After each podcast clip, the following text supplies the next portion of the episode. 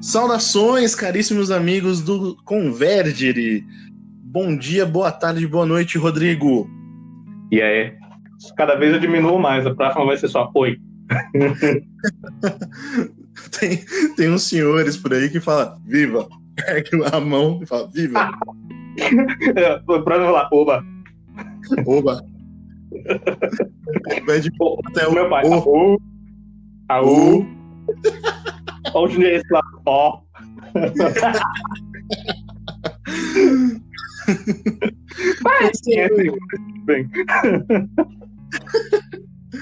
Bom, caríssimos, já começamos rindo aqui porque continuamos o nosso papo, o nosso podcast sobre temperamentos. Bom, pessoal, tem uma coisa que eu não falei sobre o desastre que ocorreu já no primeiro podcast, que falei que ia colocar a belíssima música do Eric Clapton lá no final e não deu certo. Essa porcaria eu não sei mexer, tô aprendendo agora, então ah, logo logo a gente cria uma playlist com as músicas que a gente indicar aí, fica mais interessante. Então, por isso não vai ter música no final do podcast aí, até a gente aprender a fazer isso certo, tá? Então, é, como a gente vai continuar esse papo, que começou na semana passada.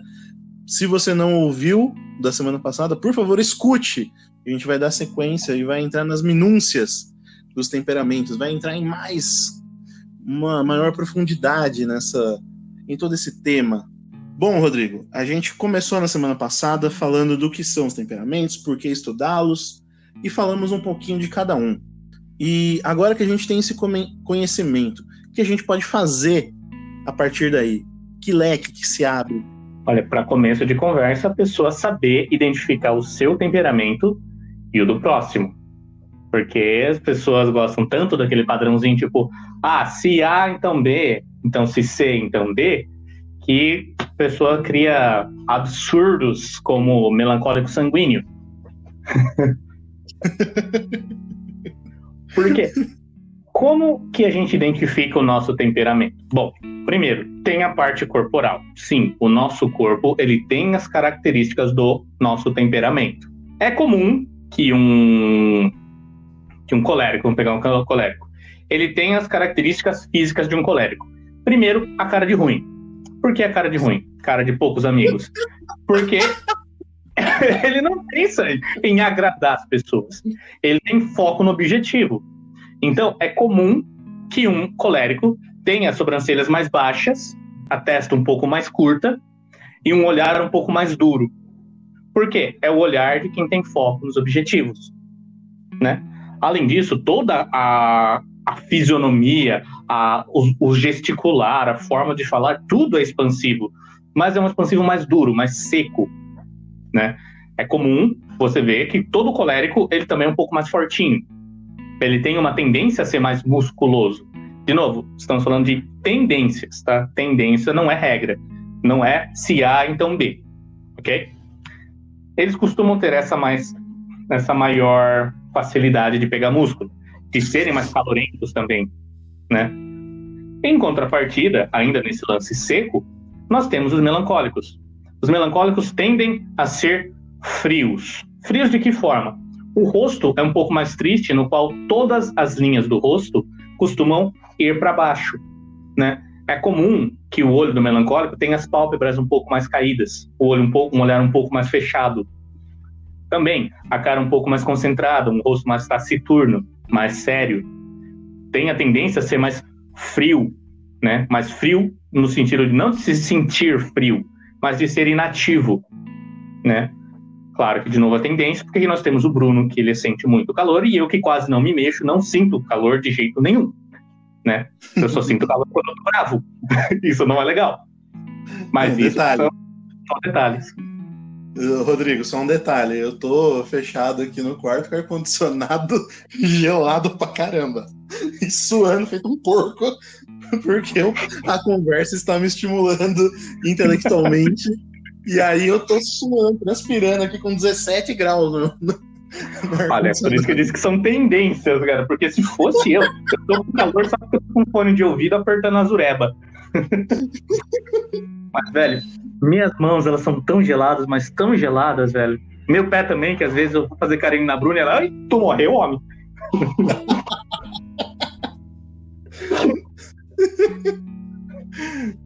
negócio como é. Mas enfim, o fleumático, ele tem essa tendência a ser mais molinho, né? Ele não cai tão duro, não se mexe tão duro, ele já é mais fluido nos seus movimentos. Também, ele é mais frio, né? Como eu falei no podcast anterior, ele costuma ter a testa mais proeminente que o queixo. Mas por quê? Isso é sinal de que ele tem um, uma, uma, um rosto mais concentrado também. Não taciturno, igual do, do, do melancólico. O melancólico também tem uma cara meio de ruim. Meio ruim, meio choroso. Meio daqueles velhos resmungão. Né? Daí porque acho que estão reclamando. Mas ainda assim já tem um semblante, muitas vezes, que não se mexe muito. Meio um semblante que, tipo, não tem a mesma reação de um sanguíneo. Sanguíneo, quente e úmido, expansivo. Meu, é sorriso aberto, é o, o nariz desenhadinho, quadradinho, as sobrancelhas arqueadas, enfim, é todo o rosto de um sanguíneo é alegre. Realmente, o sanguíneo ele exala uma alegria natural, cara. É, é bonito de ver. Como você falou, né? Tem sanguíneo pode até ser fake, tem uma beleza natural ali chama atenção. Mas essa parte do, do sorriso, o sorriso de um sanguíneo contagia, cara. E é uma das coisas mais bonitas de ver quando um sanguíneo consegue utilizar o corpo é, para suas expressões. Ele já tem essa tendência natural, mas quando ele tem o domínio, por exemplo, é, a galera que faz dança, a galera que faz teatro, um sanguíneo, quando ele aperfeiçoa essas habilidades e consegue demonstrar bem nesses movimentos, cara, é lindo demais ver. Um sanguíneo é, tem essa aptidão natural às artes, principalmente as artes do belo, né, que são melhores ainda. Mas quando o sanguíneo vê um sanguíneo dançando, cara, é uma das coisas mais da horas que tem. E aí, lógico, depende muito do nível de, do tipo de dança, né? Não é que ele botar dançando funk, isso aí nem música é, tá? Já vou atacar agora. É, Não, tá tô certo, falando de, de, dança, tô falando de dança de verdade, cara, um balé ou ser ou mesmo um tango que vendo bem regido, bem dançado ali, bem marcadinho, cara, tem coisas belíssimas. E o sanguíneo, quando ele domina isso, cara, é numa, é numa potência assim muito. É você colocar aquele cara, você colocar o Messi ali na frente e fala: só faz gol, meu filho, vai lá, articula a jogada. É isso. Você pegou a tendência natural e colocou no lugar certo. Então é, é lindo de ver. E isso todo, cada temperamento tem as suas aptidões, coisas que são inatas ali.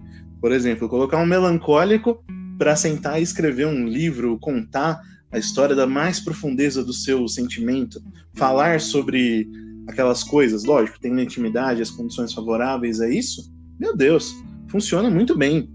Exatamente. Mas enfim, a gente falou muito da teoria no episódio passado, aqui nós vamos passar para a parte prática.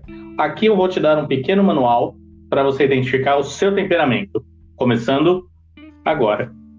O primeiro eixo que a gente vai analisar é o eixo úmido seco né? Vamos analisar as impressões. E a primeira impressão que eu vou analisar é quando as pessoas nos ofendem. Cuidado, Rodrigo, que a primeira impressão é a que fica. Eu queria tanto que você visse minha cara de cínico agora. Jesus Maria, José. Bora. Peraí, só que eu vou parto. Mas enfim, quando uma pessoa te ofende, aquela ofensa, você fica remoendo ela durante muito tempo, ou você logo esquece, ou você simplesmente não dá importância e deixa passar. Que seja uma pessoa que está te, te contrariando.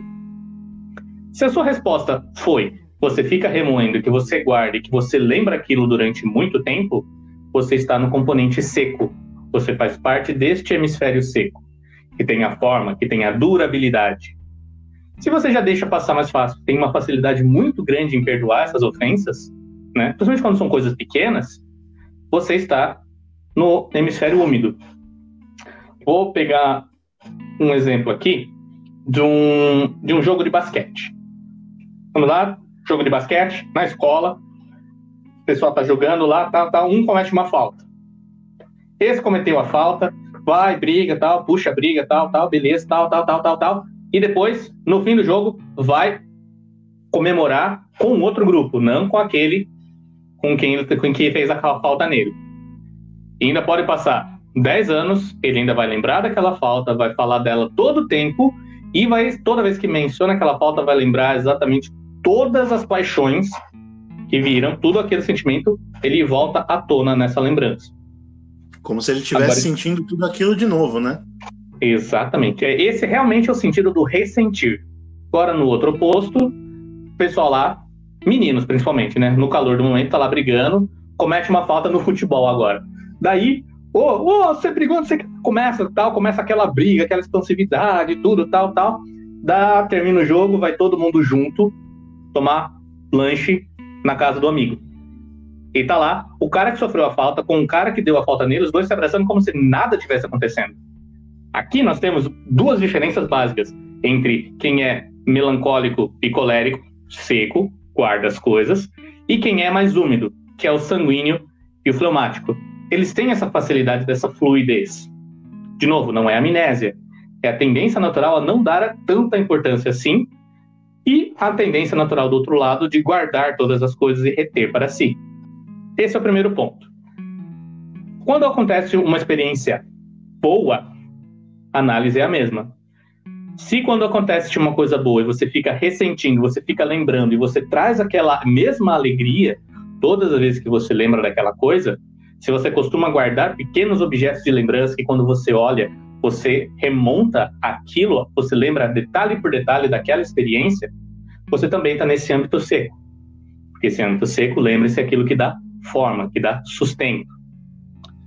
Se, porém, você tem as coisas boas, te acontece, você sabe que aconteceu, mas que você não necessariamente vai guardar nada de lembrança, se você vai até jogar fora, ah, legal, aquele dia foi da hora, foi louco aquele dia, mano.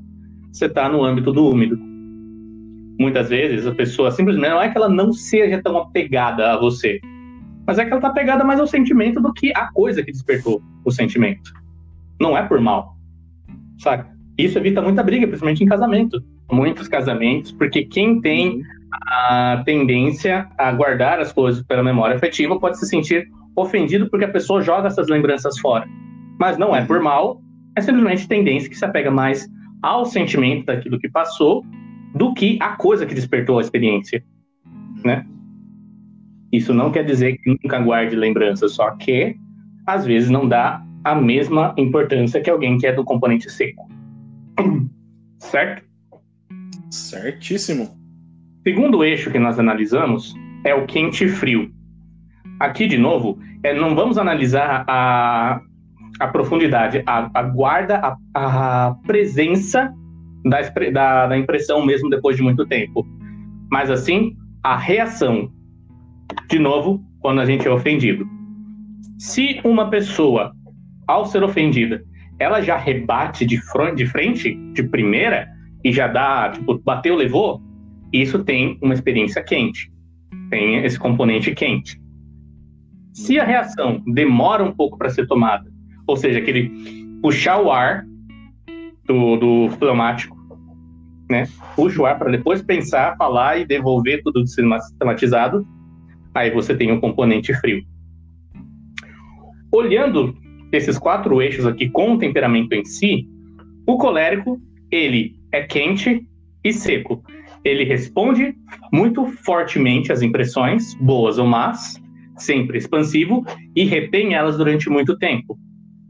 O sanguíneo, ele também reage às impressões de uma forma exuberante, grande, de boa, expansiva, mas retém durante pouco tempo.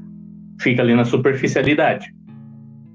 O fleumático, ele puxa ar, porque ele toma ar para pensar em qualquer reação. Só que é uma reação débil e não dura durante muito tempo. É fluida como água. Às vezes puxa, bate a água e cai. Às vezes some a energia antes da palavra ser pronunciada pelo, pelo fleumático. Ele pode pensar: ah, não vale a pena responder isso. E fim de papo. Né? Acabou ali a reação do fleumático. Já o melancólico, ele também, a reação costuma ser débil, mas retém a impressão durante muito tempo. Um, um melancólico, no seu estado natural, e aqui entenda-se uma criança, quando ela é repreendida, ela tende a ficar quieta. Ela fica quieta, baixa os olhos, tá, não, beleza, brigou comigo. Mas conforme o tempo vai passando, ela vai entendendo, vai pensando, vai, nossa, mas será que era para tudo isso mesmo? Nossa, mas por que, que fez isso comigo? O que, que eu fiz para merecer isso? Mas será que eu devia ter feito aquilo outro? E fica organizando as coisas para devolver a experiência. E quando devolve, normalmente é uma coisa resoluta. Às vezes, vem uma coisa mais bruta, né?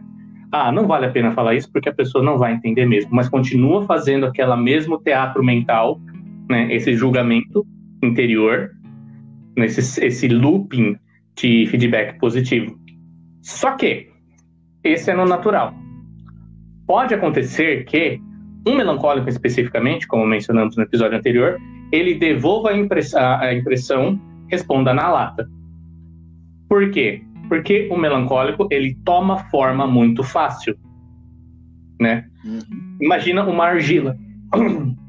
Perdão. Uma argila. Você dá a forma que você quer a ela. Uhum. Né? Você vai batendo, fica ali a impressão.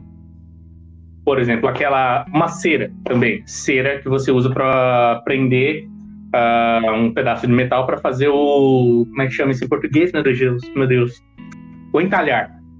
Desculpa. Hum, tá. Esse entalhar, entalhar, seja no metal, seja na madeira, que ele fixa ali. Você dá a forma e ali ele fica. Quando você tira, ali está a impressão. Então, uhum. toda vez que cai um, uma pedra num buraquinho de burquinha, ela vai ficar parada ali e já vai ter o movimento dali, né? Se for muito raso, muito aberto, a bolinha pode sair. Se for muito profundo, vai cair, vai ficar, né?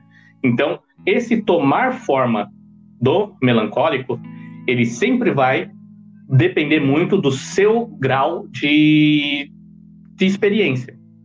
O melancólico ele é o mais versátil de todos nessa, nessa questão, porque ele é muito mais identificável pela da, pela durabilidade da impressão do que pela reação, porque a reação varia muito de assunto para assunto, de acordo com a forma que aquela impressão causou.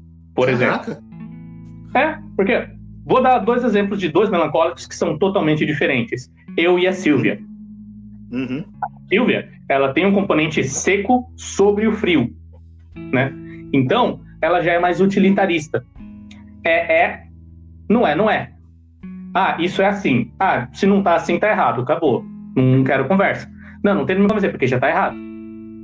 Entendeu? Uhum. Quando entra, por exemplo, naquele assunto que ela manja realmente, ela vai rebater e vai continuar falando ali. É mais prática. Eu, Rodrigo, eu tenho uma, a predominância do frio sobre o seco. Ou seja, eu concentro mais, eu introjeto mais do que eu sou utilitário. Né? Claro que o, o mal do melancólico é tratar pessoas como coisas, né? Tipo, por sua utilidade. Só que eu, além de ter esse frio, né, sendo predominante ao seco, eu tenho um aporte úmido. Aquele que me dá um pouco mais de, de apego a, a, coisas materiais. Eu estava conversando com a Bruna ontem sobre isso, enquanto a gente estava pensando sobre o nosso tema, e realmente ela falou que quando a gente se conheceu, eu me dava muito melhor com animais e com coisas do que com gente. Né? Por quê? Porque essas coisas elas estão sob meu controle e elas têm sempre a mesma reação, né? Hoje ainda tem muita dificuldade de relacionamento, porque, de novo, eu sei me comportar diante das pessoas porque introjetei. Eu sei como as pessoas reagem, eu gosto de analisar as pessoas e eu sei o que eu tenho que fazer na hora que eu tenho que fazer. Isso não quer dizer que eu goste. É a mesma coisa no emprego. O emprego, muitas vezes, o grande passo de maturidade é você fazer o que você tem que fazer, independente de você gostar ou não. Então, deixa eu só fazer uma, uma observação aqui também, que você falou dessa questão do, do melancólico é, tomar a forma, né? E então, é, já digo uma, uma coisa, uma experiência minha também. Essa questão da reatividade, né, diante da, das ofensas. Eu reparo muito nos olhos das pessoas, né? Então, quando eu vejo um melancólico bravo, eu consigo ver ali os, como se fossem chamas mexendo no, no, nos olhos. E, e assim, tem, tem uns melancólicos aí que reage, cara. Que reage, é dá que eu te dou outra. É aquela. aquela máxima do Bolsonaro. Dá que eu te dou outra. Mas aí, você pode ver isso que você falou do olhar.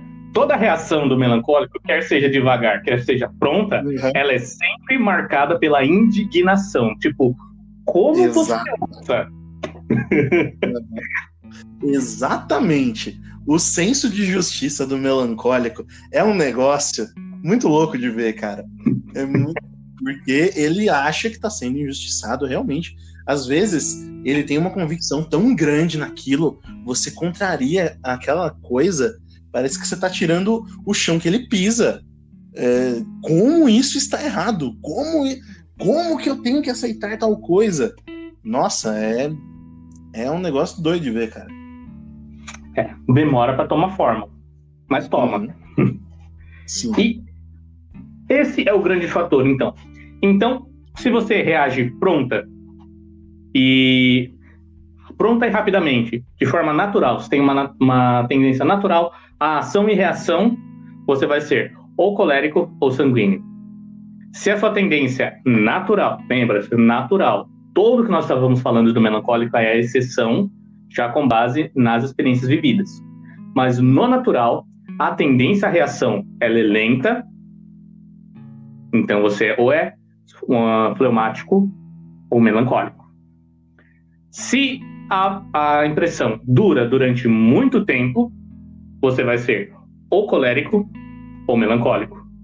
Se a impressão dura pouco ou ela se desvanece, toma uma outra forma, muitas vezes nada a ver com a experiência originária, você vai ser ou fleumático ou sanguíneo. Certo? Eu acho que ficou fácil isso daqui, mas também é bom a gente dar uma, uma pequena lista das qualidades né, de cada um dos temperamentos. Né? Você quer comentar Sim. alguma coisa nesse sentido? Dar essa lista das qualidades e mencionar é, cada um, é, grandes figuras né, de, de cada temperamento e aí a gente entra na parte de. Pode entrar de cultura pop, falar de personalidades também. Então, vamos, comecemos do colérico. Começando, porque senão o colérico ele já desiste de ouvir o resto do, do podcast. Aprender todos é, vocês. Não necessariamente, ele vai pulando até o que ele quer. Porque o colérico ele é obstinado. Missão dada, missão cumprida, cara. Bom, então, caros ouvintes coléricos, escutem tudo. Pode ouvir na velocidade 2, velocidade 1,5, tanto faz, mas escutem, tá? Dê essa força pra gente. então vamos lá. Coléricos, Rodrigo, o que eles têm de bom? Muitas coisas. Como eu falei, a questão do fogo, eles irradiam e contagiam. Eles são líderes natos, tá? Porque pensa, é muito fácil para um colérico tomar a frente e liderar os outros. Por quê? Porque ele é o que eu falei, missão dada é missão cumprida. Se você apresenta um objetivo para um colérico e ele aceita, ele vai até o fim para obtê-lo, né? Para o bem e para o mal. Claro que, se ele está de forma desordenada, assim como o fogo, quando ele fica desordenado, ele pode sair queimando tudo na sua frente. Porém, ele sempre vai ter foco no objetivo. Ele vai saber onde ele quer chegar. Né? Claro que dos defeitos, né, ele tem um problema do orgulho, que ele sempre se acha melhor do que os outros. Mas, porém, esse se achar melhor que os outros vai fazer com que ele queira que os outros sejam como ele em alguns, em alguns aspectos. Isso, por vezes, vai sempre fazer com que ele incentive outras pessoas a serem melhores, né? Se ele vence essa parte do orgulho e ele se concentra mais no próximo, cara, realmente eles se tornam grandíssimos líderes.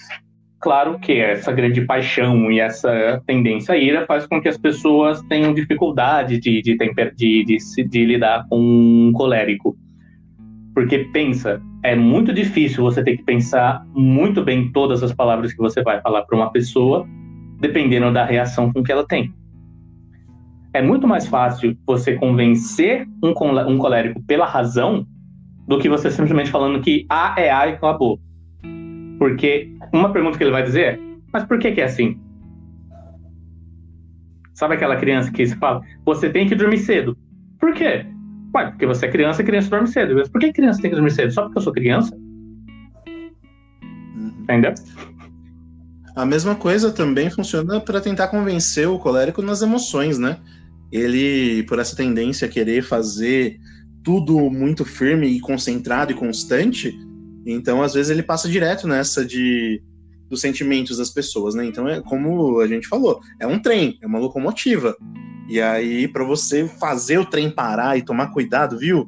Tem uma pessoa que cuidado ao, ao tratar, é uma pessoa frágil.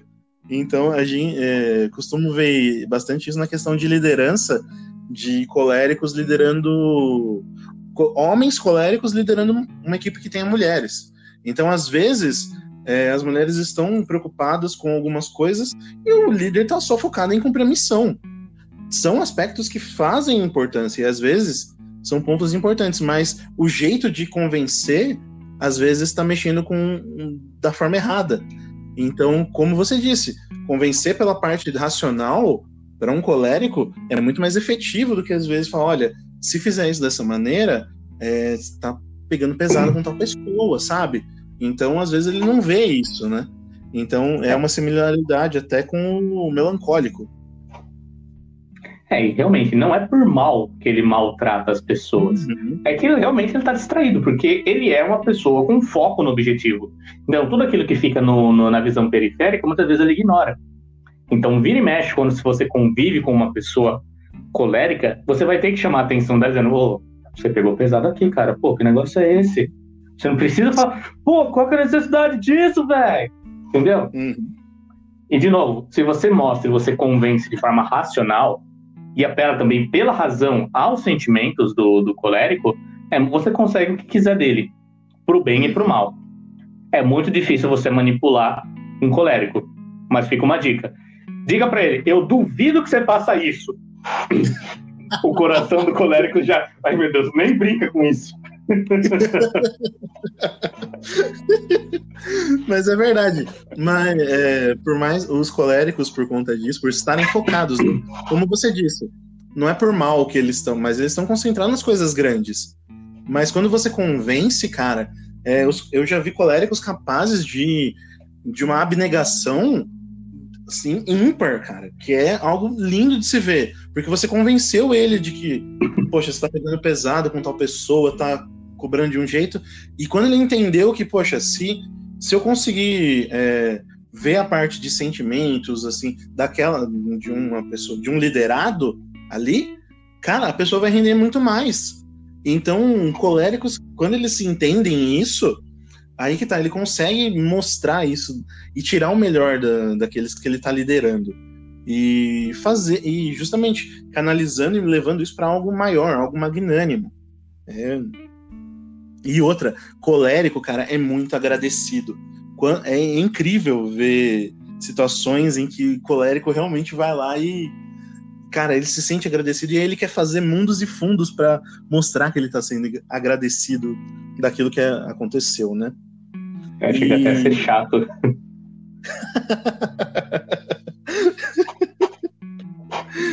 é. Não, mas é sério, se você fez o bem para um, um colérico, ele vai ser grato para você pelo resto da vida. Mas também é a mesma coisa, você feriu o colérico de forma profunda, esquece. É muito difícil você ganhar ele de volta. Sim, realmente. Realmente. E... Especial se ela for mulher. Né? Hum. Porque um âmbito que é desconhecido para os homens é esse âmbito dos sentimentos. Para um homem colérico, os sentimentos eles não têm tanta coisa. O, o sentimento do homem é sempre aquela questão da paixão, né? E o homem, por ser colérico e racional, meu, é realmente um trator. Agora, uma mulher que ela é extremamente ativa e com uma percepção gigantesca para os sentimentos, velho, mulher por natureza não lembra da coisa, lembra de como ela se sentiu aquele respeito. Uma uhum. mulher colérica, então, meu velho, nossa, não queira magoá-la. A minha irmã é colérica, por isso que eu falo. então, a minha mãe é colérica, cara. Então também, também sei bem como que é a convivência. é. E a memória deles é bem seletiva, viu? Toma cuidado, porque se ele lembrar, é porque, velho, foi grande. Pois é. Não, eu vou contar uma aqui, verdade. Olha só, vou tornar pública essa. Cara, a minha mãe, ela cozinha o feijão muito bem. O feijão, o feijão da minha mãe é já rolou até encomenda já entre as famílias e tal, que é muito bom. Então, é, é cara, é, é de respeito. Cara, no, no ensino médio, eu namorei com uma moça, né? E aí eu fui jantar um dia na casa dela tal. E o feijão da mãe dela tava gostoso. E eu elogiei. Aí eu cheguei em casa, minha mãe perguntou: ah, ah como que foi e tal. Aí eu falei, ah, o feijão dela tava bom. Nossa! Minha mãe joga isso na cara até hoje. Até hoje. Ela fala. Né? Não, porque você falou bem do feijão da mãe da fulana, tal, não sei o quê. Eu falei, mãe, já fazem mais de 10 anos que isso foi. É, isso aconteceu em 1978 também. Cara, é, é doido de É, é uma memória seletiva, mas lembra. Não, e outra, eu falo para ela, não, na segunda, sei lá, começo da semana, ó, oh, no fim de semana eu vou fazer não sei o que tal. Aí fim de semana saio e chego aqui, ué, onde você tava? então, é, é, muito da hora isso. É da hora de ver essas coisas. Mas, realmente, é, é... E outra, toda mãe tem um pouquinho de colérica, né? Parece que quando nasce a criança já, já vem um boom ali de, cara, atividade, é fazer, fazer, fazer. E, e mãe, e colérica ainda, meu Deus, é, é da hora de ver. Pois é. E para o colérico se tornar uma pessoa melhor, é simplesmente ela ter realmente o foco na coisa boa e se lembrar que as outras pessoas não são como ele. E que existe aquela pessoa que não é colérica. e aprender a ter paciência. Vejamos o exemplo de São Francisco de Sales, né? São Francisco de Sales, ele, ele quando, quando ele morreu, fizeram a autópsia, estava com uma pedra na vesícula, de tanta violência que ele fez para segurar os impulsos de ira. Debaixo da mesa dele também tinha muitas marcas de unha, que na hora da raiva cravava a unha ali. E ele ficou conhecido como Doutor do Amor. Hum, nossa, olha só. Um colérico, um colérico fazendo isso. Pois é. Cara, é, eu tô aqui. Fica a indicação já também de livro aí, pessoal. Então, o Rodrigo já fez ela no outro, mas eu reforço aqui. O conhecimento de si mesmo, os oito temperamentos, do padre Antônio, do Instituto do Verbo Encarnado, pela editora Imaculada. O pessoal acho que está lançando a segunda edição agora também, então vale a pena.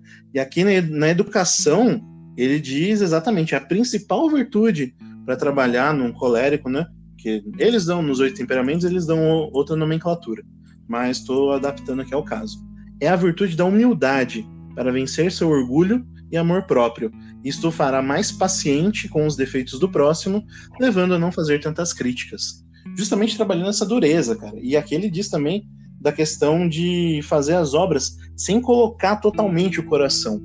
Porque é justamente isso, quando como o colérico ele tá lá fazendo aquilo obstinado e vai fazer e tendendo a fazer coisas grandes, ele dá a alma, ele dá a vida, cara. E se ele não fizer isso, ele morre. Quase que mata ele. Como o Rodrigo brincou no primeiro podcast, né? Fala pra um colérico, viu? Fica calmo aí, né? Dá uma segurada.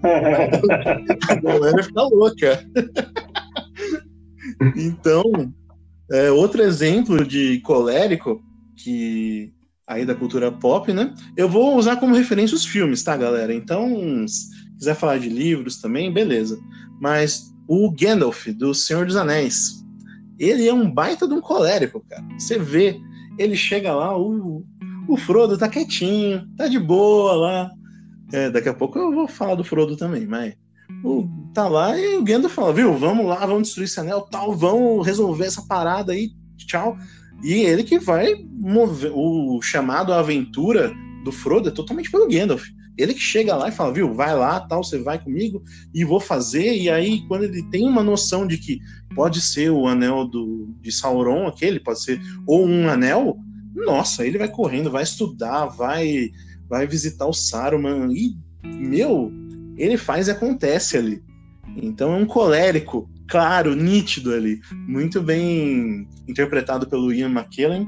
Então vale a pena ver esse temperamento e como um colérico age. Ver, você vê ali o estereótipo. E isso eu falo mais do Gandalf o cinzento, tá? Então o Gandalf o branco, ele tá um pouquinho mais temperado, mas outro momento da hora de ver ele como, como colérico é ele puxando a, a cavalaria na, na batalha de Helm's Deep. Ele vai, meu, teoricamente o mago é ali, né, em toda constituição de RPG e jogos tal, o mago ele fica de longe, ele vai lançando magia tal, ele puxa a cavalaria.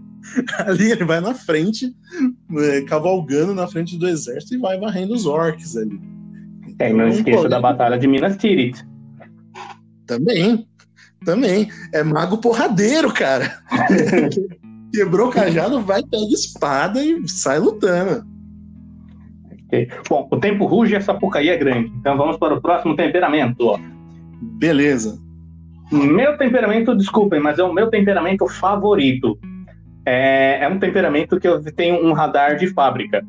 Porque quando eu vejo uma pessoa que me irrita sem motivo nenhum, eu sei que é sanguíneo.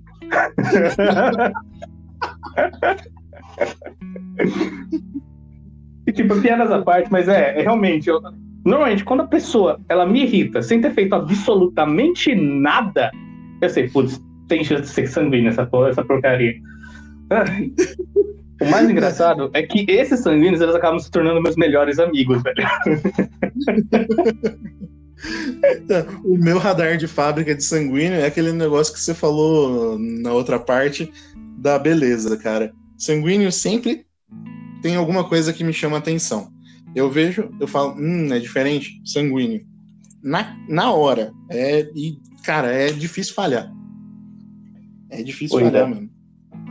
E qual que é o marcante do temperamento sanguíneo? Bom, na verdade, como ele é ar, ele é inconstante e superficial. Que como assim superficial? Como assim está na superfície de tudo? Exato, a superfície da Terra ela está envolta de ar. Só que o ar não aprofunda a Terra, né?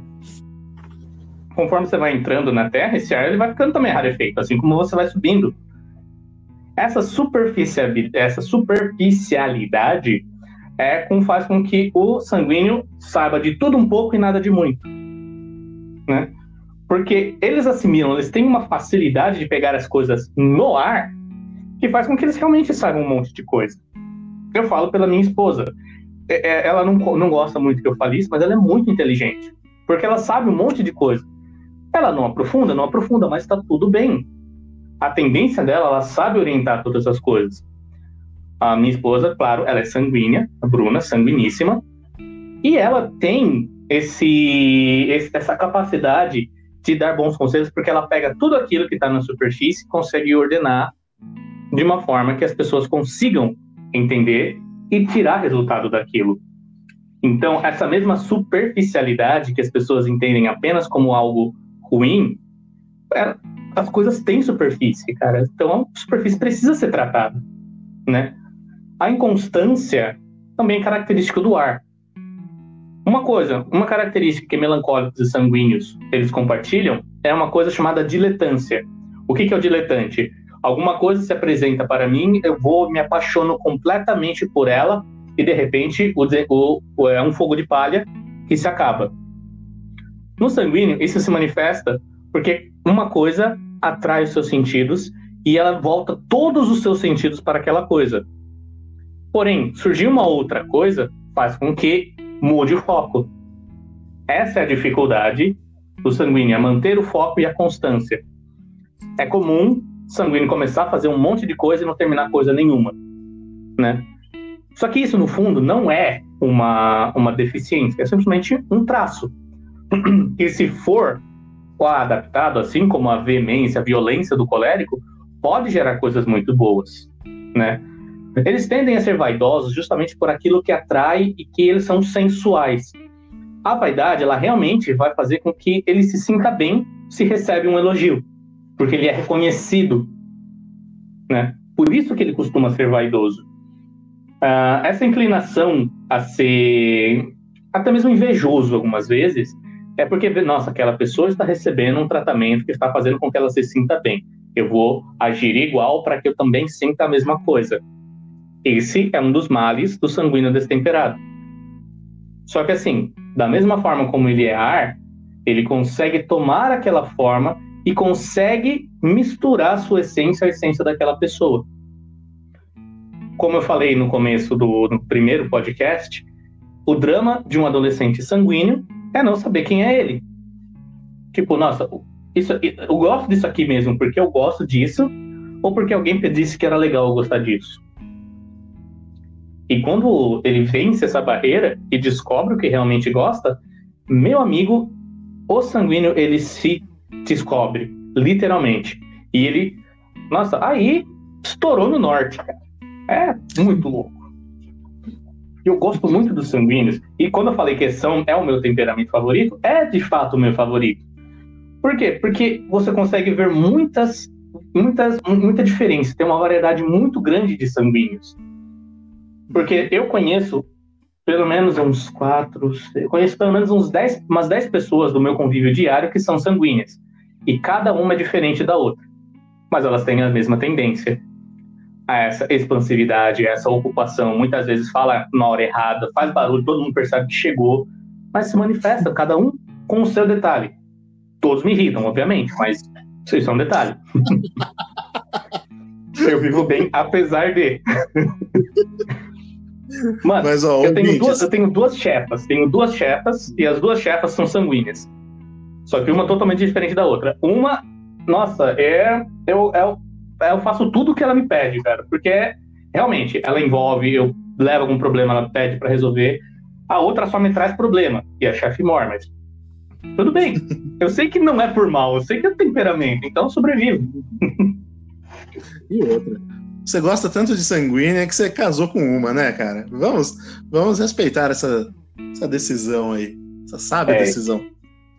É, de fato. E outra, todo esse talento artístico foi realmente, ó, o que me atraiu na bruxa porque ela canta, fazia teatro e era ótima no sarcasmo. Mas é. E o sanguíneo, ele tem uma alegria natural, cara, que consegue envolver. É, isso é a gente já falou disso uma vez, né, em outras oportunidades, mas quando o sanguíneo fala, envolve a gente, né? E é algo que chama a atenção e cativa a galera que para para ouvir. Para para ouvir e, e fica ali porque é algo natural. E chama a atenção e prende. É, hum, eu falei da minha mãe, mencionei que ela é colérica, e meu pai é sanguíneo. Meu pai, é, é, onde ele vai, ele é alegria ali e tal. Então ele tá contando piada, ele tá sempre. Ele chega, todo mundo sabe que ele chegou, você vê ali e tal. É, vou dar um exemplo. Aconteceu ontem. Estávamos na casa de, de vovó, já mencionada no, no outro podcast. Fui visitá-la, com a graça de Deus. E aí estávamos conversando, todos, todos lá conversando e tal, conversando sobre diversas coisas. E aí, é, Tava falando, né, que eu estou trabalhando com um livro que o português está, é, como ele é antigo, é o português arcaico. Então, tá lá, é perfecto ou é, farmácia com PH tal, e falando dessas coisas, né? Aí meu pai vira sutilmente e fala assim: É, farmácia com PH, né? Aí eu falei: É, era, né? Ele fala: Ah, e hoje? Como que é? Eu falei: Ah, hoje é com F. Ele não. Hoje é com H. E eu, meu Deus. Meu Deus do céu! Ele esperou a hora certa pra fazer uma piada e conseguiu chamar a atenção ali, mesmo uma piada ruim dessas. Isso já demonstra tanta coisa. Ele tava quietinho só esperando ali, tava armando. E essa é outra característica também do sanguíneo, o bom humor. O bom humor e a capacidade de que quando ordena tudo aquilo e toma forma e consegue ordenar e conseguir cativar, ele utiliza isso de uma maneira tão sublime que, que demonstra as coisas de forma bem clara. Como é, a gente mencionou da aptidão das artes tal, eu gosto muito do Chesterton, né? Isso já ficou claro aqui, evidenciado. Chesterton é um grande exemplo de sanguíneo, grande no tamanho físico quanto grande na importância.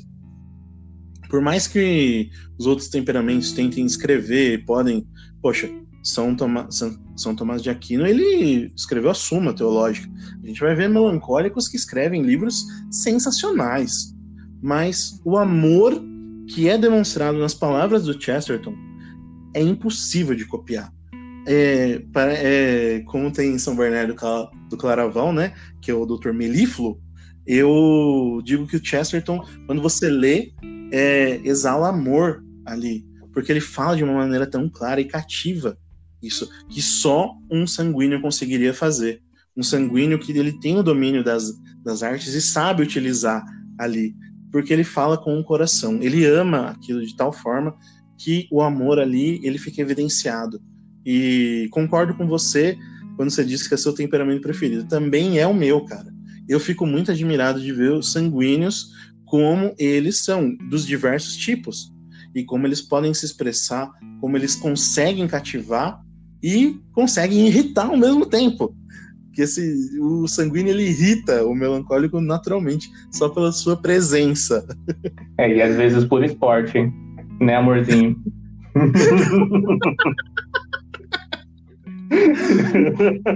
Mas enfim, como educar um consanguíneo? Simples, mantenha, mantenha-se sob vigilância. Como assim sob vigilância? Não dê trela para os seus sentidos. Seus sentidos vão te levar para um lugar que você não quer ir. Orienta, evita distrações.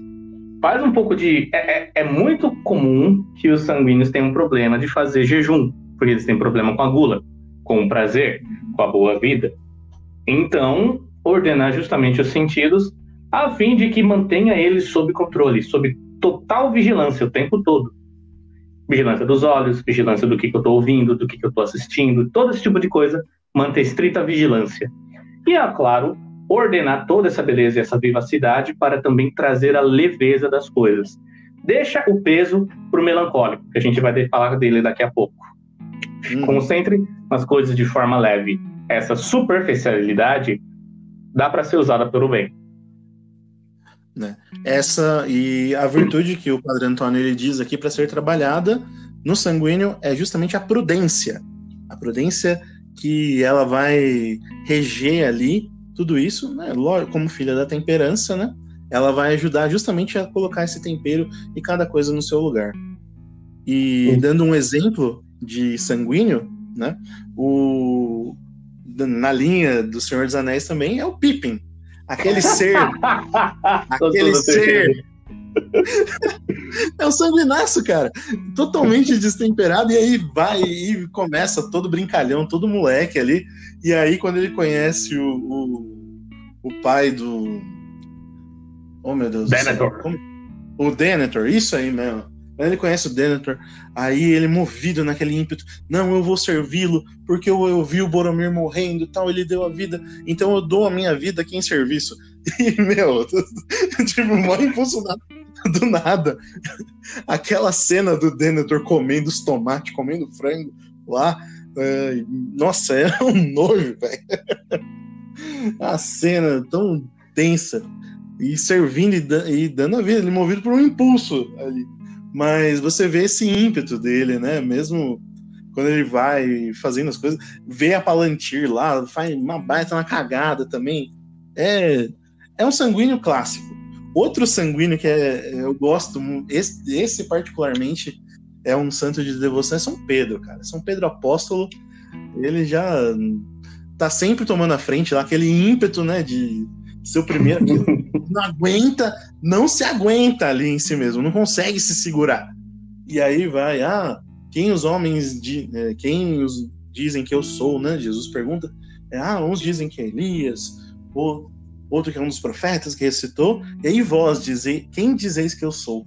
E aí São Pedro vai lá, bate no peito e fala: Tu és o Messias, tu és o Cristo, o Messias, o Filho do Deus vivo. E aí, nossa, já é o primeiro ali, né? Tanto que quando vê, quando Cristo ressuscita também ali, e falam e estão correndo pro, pro túmulo ali, São Pedro vai, vai correndo, é mais velho. São João chega primeiro, mas espera, por respeito, o outro chegar ali também. E mas é, também no evangelho do, do último domingo, né? Ah, Jesus andando sobre as águas aí, Pedro, ah, Senhor, se és tu, manda-me ir ao teu encontro caminhando sobre as águas. Aí Jesus fala, vem. Aí ele vai, louco, vai lá impetuoso e vai. Dá dois minutos, tá afundando. Porque ele distraiu. é lógico. Ele tirou os, tirou os olhos do foco, que é uma analogia mais perfeita que essa.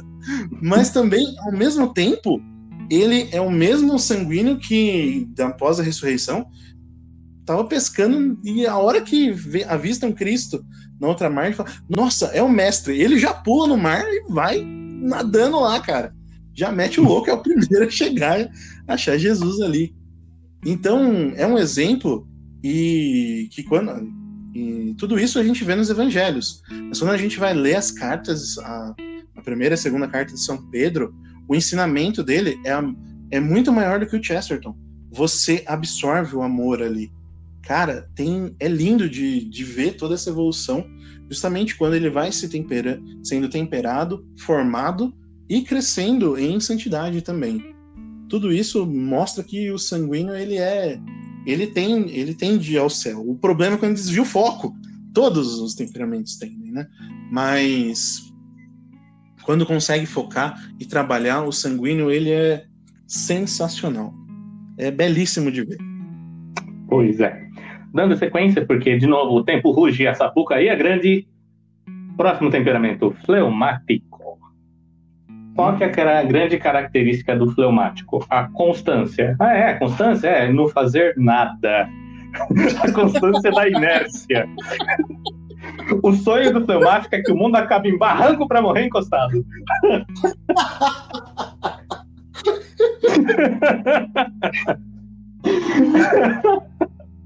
Brincadeiras à parte, o fleumático não costuma se interessar muito pelo que acontece do, no, no seu exterior ele está muito mais, mais uh, interessado nas coisas do seu interior, está sempre no mundo das nuvens. Claro, isso não quer dizer que ele não se interesse de fato, mas muitas vezes ele tem uma facilidade muito grande de entrar em si mesmo e ali ficar. Só que, de novo, não toma forma ali dentro. Ele cristaliza experiências, obviamente, mas ele acaba sendo lento, né? Qual que é a grande marca desculpa, a grande marca de um fleumático? É a lentidão, é o falar calmo, é o ser diplomata, não gostar de grandes aventuras, morrer de horror à discussão. Se tem gente brigando, ele já vai ser da turma do deixa disso. Pode apanhar na cara, mas ela não deixa disso. Para que isso? São ótimos diplomatas, né? Eles não gostam muito de trabalhar no sentido de, de se mexer. Por quê? Porque isso demanda muita energia e eles não têm muita atividade, não têm muita energia. E também não tem muito sentimento, que é o que faz, que é, que é a segunda bateria. Né? O, a, o, combustível das paixões são os sentimentos. Os sentimentos do, do eles não são despertados facilmente, eles são muito devagar. Mas quando, quando, quando pega no tranco, aí vai que vai a, a, grande dificuldade do fleumático é justamente o se mover, sair do lugar onde está. Você pode falar para uma criança fleumática, ó, desenha um guarda-chuva. Ela pega o lápis, olha para o papel e diz, não sei. Ah, mas você nem tentou? Ah, é muito difícil. Mas a partir do momento que você pega na mão dela e desenha o guarda-chuva junto, nossa, que legal, eu consegui, faz outro. Tá bom e faz. Vencida essa primeira dificuldade de botar em movimento, aí o negócio flui. Essa é a tendência do fleumático, é o fluir, é fluido mesmo. E é o mais fácil de falar, porque, pô, já, já acabou, já falei que tinha que falar do fleumático. como que ele. Como que se educa um fleumático? Incentivando ele a vencer a sua inércia, vencer a preguiça e tocar o barco. Hum. Tipo, é só o começo, é só o começo que é difícil. Mas todo hum. começo é difícil. A segunda vez que você faz alguma coisa, ela já vai ser mais fácil do que a primeira vez. A terceira já vai ser mais fácil do que a segunda e assim por diante. Sim, e aí utilizando a constância, né? Justamente botando ela para rodar tudo isso. A virtude que o Padre Antônio fala para mexer com tanto fleumático, amorfo e apático, né, que são as nomenclaturas daqui, ele diz que é a caridade, porque a caridade vai trabalhar esse emotivo, é, dar essa emotividade que falta e fazer ele sair, saindo de si, ele vai gerar essa ação, justamente para criar essa emotividade e a atividade. E aí ele sai, concentrando com a virtude da caridade, saindo de si, aí ele tende à santidade como como Santo, Santo Tomás de Aquino, né? Que é o grande exemplo de santo fleumático, né? Mas, continuando na linha dos nossos exemplos do Senhor dos Anéis, Frodo Baggins. Frodo é um clássico exemplo fleumático. Oi? É, não, só tô imitando o Pippin. Frodo Baggins. o Frodo tá lá, cara. Ele tá lá de boa, tá lá comendo, bebendo com o Bilbo, fumando lá, tudo tranquilo. E de repente vem o chamado Aventura e, e, cara, ele só fica lá parado, alisando o anel, olhando, contemplando. É só isso que ele faz o filme inteiro. Não tem, não tem nada. Uh, e outra, o legal de ver é, por mais que ele tenha essa fragilidade, ele tem uma constância. Ele tem essa constância de querer seguir e fazer o caminho, né? Ele toma a decisão e a partir do momento que ele sai ele dá o primeiro passo, ele vai. E isso fica bem claro, né, no começo do no começo da segunda parte do primeiro filme, que ele fala: "Ah, eu quero é, eu quero ir para Mordor, tal, mas onde que é? Para onde que é? Ah, ir para lá. Beleza. E aí ele começa. Ali já tinha decidido que ele ia, ia até o fim. Mas o mover, o chamar para a aventura, isso precisou de um colérico para dar essa empurrada nele. E a gente vai saber que para executar a missão, ele precisa de mais gente ali, que realmente é o verdadeiro herói do filme. Então, tem mais alguém ali que ajuda o negócio do, do fleumático. Mas é interessante a gente ver todas essas atitudes, esse, esse parada, essa tendência a querer ficar estável, ficar tranquilo ali. Vamos dar sequência no barco, no barco não, na forja, que o tempo urge. Ok. O próximo temperamento também é meu favorito. Não porque é o meu, mas que quando você aprende a ver a beleza, nossa, ele é surpreendente, que é o belo do melancólico. O melancólico, ele não é triste, ele não é reclamão, ele é saudoso, ele sente saudade de algo Saudade do que a gente nunca viveu.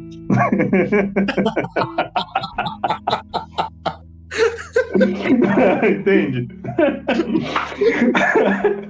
o melancólico, ele é a rocha firme, ele é o sustento. Todos os temperamentos, os outros três, você vai ver que eles têm um grau de inconstância, né? O, o fleumático, ele tem um pouco de constância, mas ele não tem uma estabilidade, é uma, uma constância frágil, que ele precisa de um, de um sustento, de um caminho. Todo rio ele precisa de um leito. E o leito é do quê? De rocha e de terra. Por mais que desgaste, é aquilo que vai mostrar, levar o curso da água. E esse é o melancólico. O melancólico, ele tende a ser realmente o conforto, o sustento. Por isso que ele é o amigo fiel. Porque ele, não, ele vai sempre dar o apoio que você precisa para os outros. Ele tem uma tendência para reflexão, para entender, para analisar as coisas, para fazer tudo com segurança, com essa prudência. E ele, além de, de tender para a reflexão, ele tende naturalmente ao amor ao próximo, né? É muito fácil quando é difícil um melancólico gostar de alguém de fato, mas quando ele faz, ele abandona-se totalmente, ele esquece totalmente de si para fazer o bem para aquela outra pessoa. Claro que os melancólicos eles tendem a buscar um colérico, né? Os homens melancólicos tendem a se apaixonar por mulheres coléricas e vice-versa, obviamente. Só que isso faz com que o, o melancólico se apague, que ele viva pura e simplesmente para fazer os desejos daquela pessoa. Então essa tendência, que é uma tendência natural boa, a caridade, vira uma autonegação e gira, gera uma idolatria.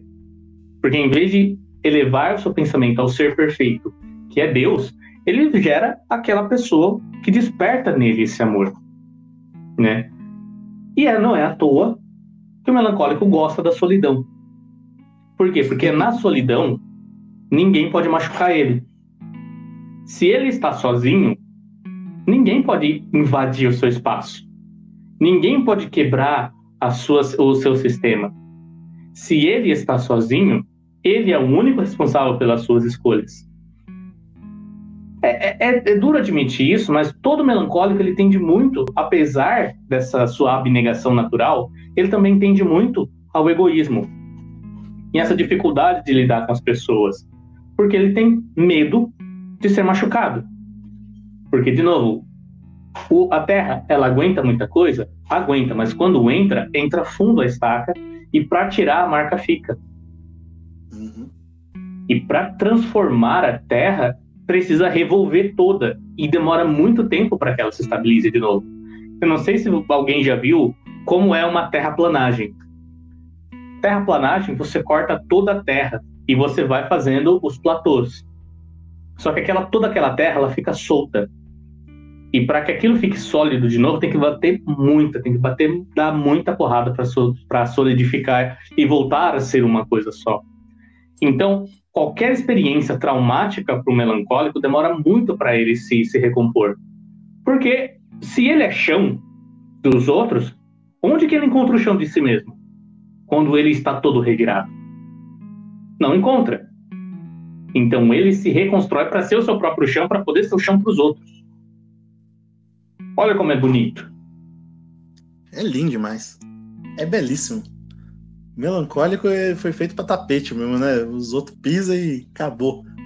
É para dar base e sustento mesmo. E, cara, é. Até me emocionei aqui pensando nisso, mas. É... Fala aí, Rodrigo, eu preciso de um, dois minutos aí. É, melancólico é chorão também, porque ele tende a tristeza, porque é facilmente machucado. Ainda, você disse bem. Por quê? Porque os sentimentos de um melancólico eles são muito vivos, né? Porque tudo no melancólico ele é tão intenso quanto num colérico. Só que, por ele ser frio, ele não expande, ele concentra. Então, toda a intensidade que um colérico tem, que ele expande, o, o melancólico ele retém. Quando um colérico está bravo, ele explode. Quando um melancólico está bravo, ele implode. E você já viu a diferença de uma explosão. Explosão vai tudo para todo lado. Um prédio implodido, ele simplesmente cai reto. Ele desmorona, mas desmorona íntegro ainda. Ele vai caindo pouco a pouco. Isso é algo de mal também. Por que é algo de mal? Porque esse excesso de concentração, uma hora ou outra, tudo aquilo que é segurado durante muito tempo, ele precisa sair. E aí, quando o melancólico explode, o melhor exemplo é um vulcão. O vulcão tá lá, quieto. Você vê, ele aguenta tudo, fica lá um monte de tempo, solta uma fumaça aqui, ele fica ativo. Mas quando ele explode, é uma erupção tão grande que é tão devastadora quanto uma explosão qualquer. Exatamente. Ele vai destruindo e leva tudo também, né? A lava vai varrendo e vai levando, desintegrando tudo. Mas para chegar nesse ponto, cara, é, varia, é, varia, né, de tipos de melancólico, né? O, o Padre Antônio ele fala aqui de como na, nos oito temperamentos eles usam três aspectos e não dois, né? Aí o melancólico ele tem dois aspectos bem altos, então, é a motividade e a reatividade, né? A ressonância. Então, e isso gera coisas diferentes e pessoas diferentes, né? Segundo os oito temperamentos, eu e o Rodrigo somos sentimentais. Mas o Rodrigo ele tem um aspecto muito diferente do meu. Então eu sou mais emotivo, o Rodrigo ele é mais ressonante. E isso é muito bonito de ver que são coisas que geram aspectos e coisas diferentes. É, a virtude que o Padre fala. A grande diferença entre eu e o Bruno é que ele é mais chorão e eu já sou mais egoísta. Eu sou, eu sou o abusador. eu, sou, eu sou o bully. Eu sou o valentão. Isso vê-se claramente na abertura desse podcast. Olá, bom dia, boa tarde, boa noite, tudo bem você? E aí? Mas é da hora, é da hora de ver que tudo isso ainda é seletivo, cara. E isso faz parte foi a melhor, foi a coisa mais precisa que eu ouvi aqui sobre o, o melancólico que o Padre Antônio falou, cara. Essa empatia ela sendo própria de cada momento, né? Ela é ela não é a todo tempo. O melancólico tem coisas que vão derreter o coração do melancólico. Mas tem coisas, às vezes, extremamente fortes que o melancólico não vai conseguir pegar. Ele não vai se ligar emocionalmente. E se não se liga emocionalmente, fica difícil para o melancólico fazer ou querer aquilo. E emocionalmente eu não digo só criando amor, mas criando ódio também. A gente brinca que o melancólico ele é movido pela força do ódio, justamente por isso. Fazer certas coisas com raiva, às vezes gera muito fruto pro, me, pro melancólico. É, eu costumava treinar, fazer academia, cara, os dias que eu tava pistola da cara, ia lá, treinava com raiva, nossa, destruía, saía, como o Rodrigo gosta de dizer, tô justificado. Então, eram dias assim sensacionais. E é, é, e poxa, cara, esse negócio de quando o melancólico se apega e ele gosta, ele ama ou ele sente aquela emoção forte por uma pessoa, é, é, natural, cara. E isso acontece de uma forma tão sublime que o melancólico ele vence até si mesmo por amor a uma pessoa, por isso não digo só o amor entre homem e mulher, não só o amor eros, mas um amor de amizade, seja um amor do estudo mesmo, ele vence aquelas suas próprias dificuldades. Um melancólico é, bem ordenado é, é sensacional. E os frutos disso a gente vê. Por exemplo, como Tolkien. Tolkien, ele, nos livros dele, ele é de uma. É, é de uma. Como posso dizer? Ele pinta o quadro de uma maneira que você entende. Para falar que a grama é verde, ele faz um rodeio, não? porque o, gren... o tom grená das montanhas, do alto do monte, ele lembra o cheiro da relva de tal floresta, e vai pintando um quadro, cara, imenso, com um monte de detalhe. É, outro melancólico é São João Evangelista. Todos lá nos evangelhos contam a história de Cristo, né? E aí, como que, como que São João começa? No princípio era o verbo. No princípio não era o verbo. Ele vai no princípio mesmo. Ele volta lá em Gênesis. É muito, é muito louco. E, e isso gera, gera um fruto bom ali também. É belíssimo de ver. E o exemplo, o exemplo mais claro e nítido da, do, desse melancólico ordenado e fazendo, esquecendo de si mesmo e sendo o chão é justamente o personagem, o melhor personagem do Senhor dos Anéis, o herói do filme. Vamos, Sr. Frodo. Eu não posso carregá-lo pelo senhor, mas posso carregar o senhor. Vamos!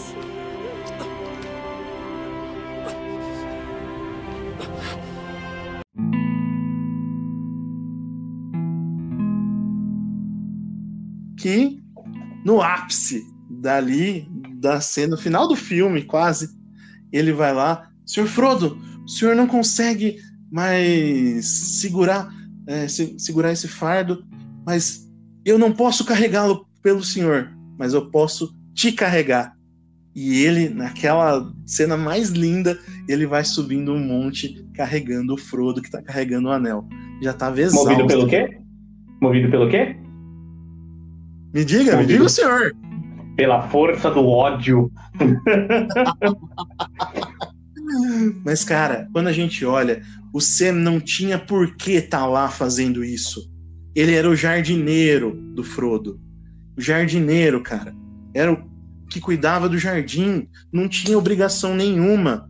Mas ele deu a palavra dele para o Gandalf que ele ia estar lá. Que ele ia ajudar ajudar nessa empreitada, ajudar nessa saga do Anel. E outra, quem conhece a história do filme viu que o Frodo fez uma baita uma cagada tal, e o Sam vai lá e salva e a, segura o Frodo a todo momento. No final do primeiro filme, ele tem aquela belíssima cena do barco.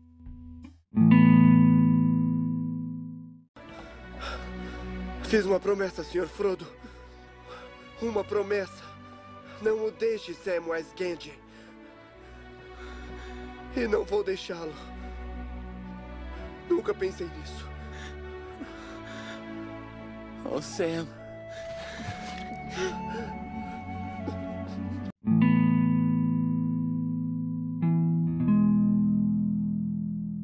Aquela cena em que ele vai, mesmo sem saber nadar, entra ali no, no rio e vai tentando chegar, justamente porque ele falou: é, o senhor Frodo, o senhor tá fugindo de todo mundo, não quer ninguém junto, mas eu dei a minha palavra que eu ia estar tá aqui junto com, junto com o senhor. E vai lá. E é lindo de ver isso.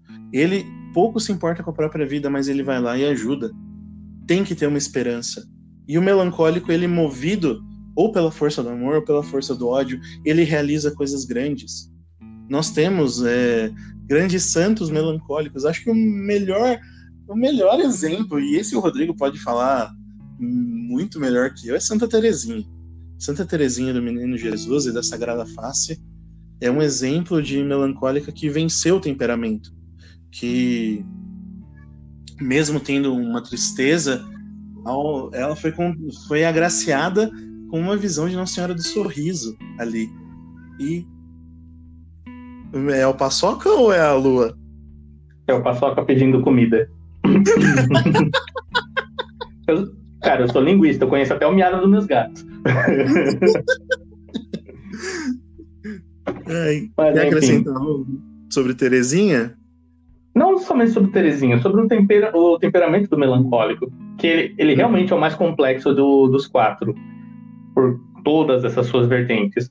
Mas o motivo principal de que não pode existir um melancólico sanguíneo é que para o sanguíneo tudo é leve, tudo é de boa, tudo é, como é que chama? Tudo é good vibes.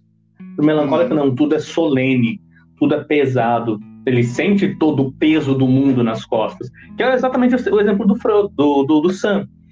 Né? Ele não carregou só o anel, ele carregou o anel e o portador do anel. E depois, no fim de tudo, tá todo mundo lá se reencontrando, todo mundo abraçando, pulando no Frodo, tal, tal, tal. Ele vai, parece lá de longe, só dá aquele sorrisinho. Me desculpe a palavra, mas conseguimos, caralho! É. Pô, deu certo! Uhum. Só que assim, sem expressão nenhuma, só aquele sorriso que é isso que ele quis dizer.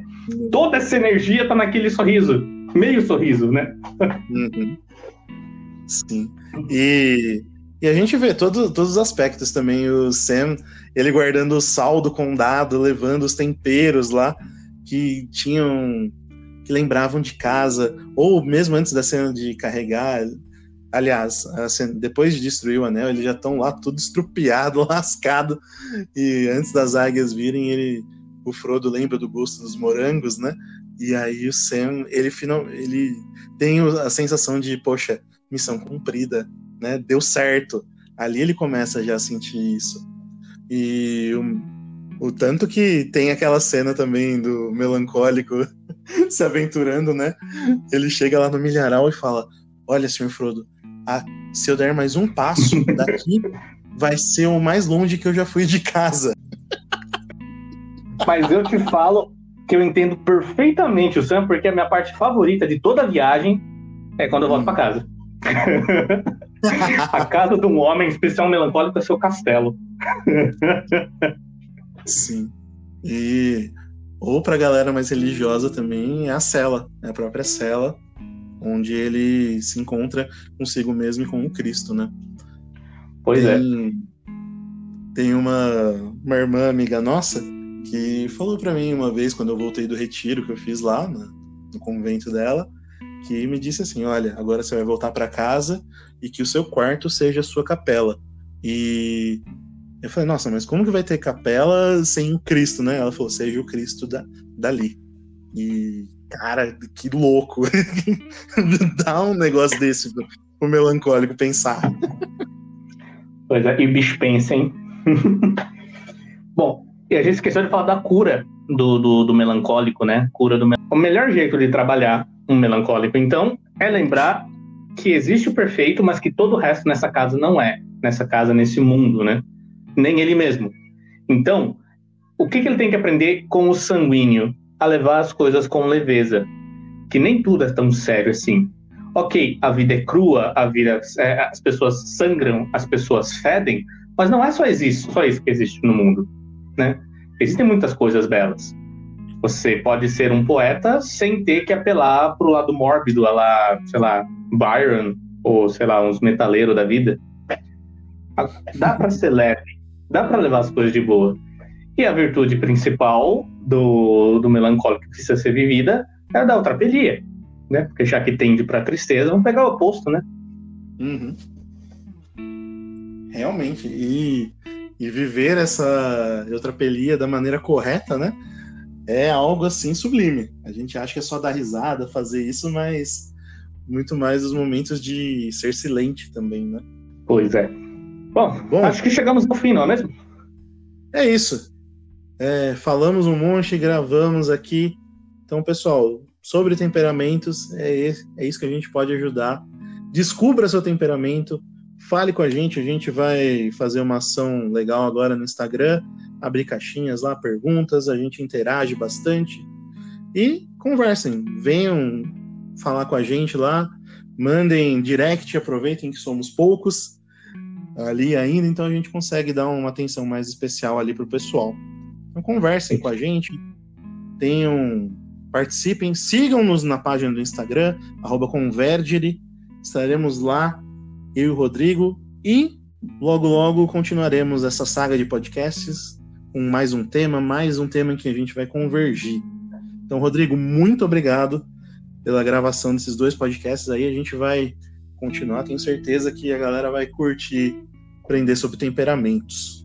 É isso aí, com certeza. Então siga a gente também nos nossos perfis pessoais. O meu eu vou continuar dando uma coisada, um, umas dicas lá de temperamento, que é o que eu sei fazer.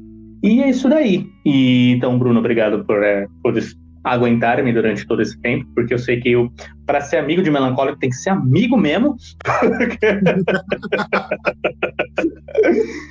e é isso aí, cara. E a todos vocês, precisando, estamos aí. Os temperamentos, eles são a parte mais básica. Claro que não dá para falar tudo em apenas dois podcasts de duas horas, né? Porque eu, convenhamos, eu estudo temperamentos há pelo menos uns quatro anos e não sei tudo. Mas é isso aí. A gente faz o que a gente pode. O que a gente não pode, a gente conta com a graça de Deus. Exatamente. As indicações dos livros, pessoal, a gente vai colocar tudo no Instagram, a gente vai deixar lá marcado. Aí comprem, fortaleçam o pessoal seja de que editora for, fortaleçam, estudem, mas principalmente esse do Padre Antônio, cara. A galera do Verbo ali se dedica, então fortaleçam lá, ajudem. A gente não ganha um centavo com isso, mas é uma indicação de quem faz um trabalho bom, santo e realmente quer ensinar e ajudar as pessoas, tá? Então, Rodrigo, mais uma vez, muito obrigado. E a vocês, meus caros ouvintes, muito obrigado por nos aguentarem até aqui. Escutem, compartilhem, sigam-nos tanto no Instagram, na página do Converge, nas nossas páginas pessoais. Fiquem com Deus, um abraço e até a próxima.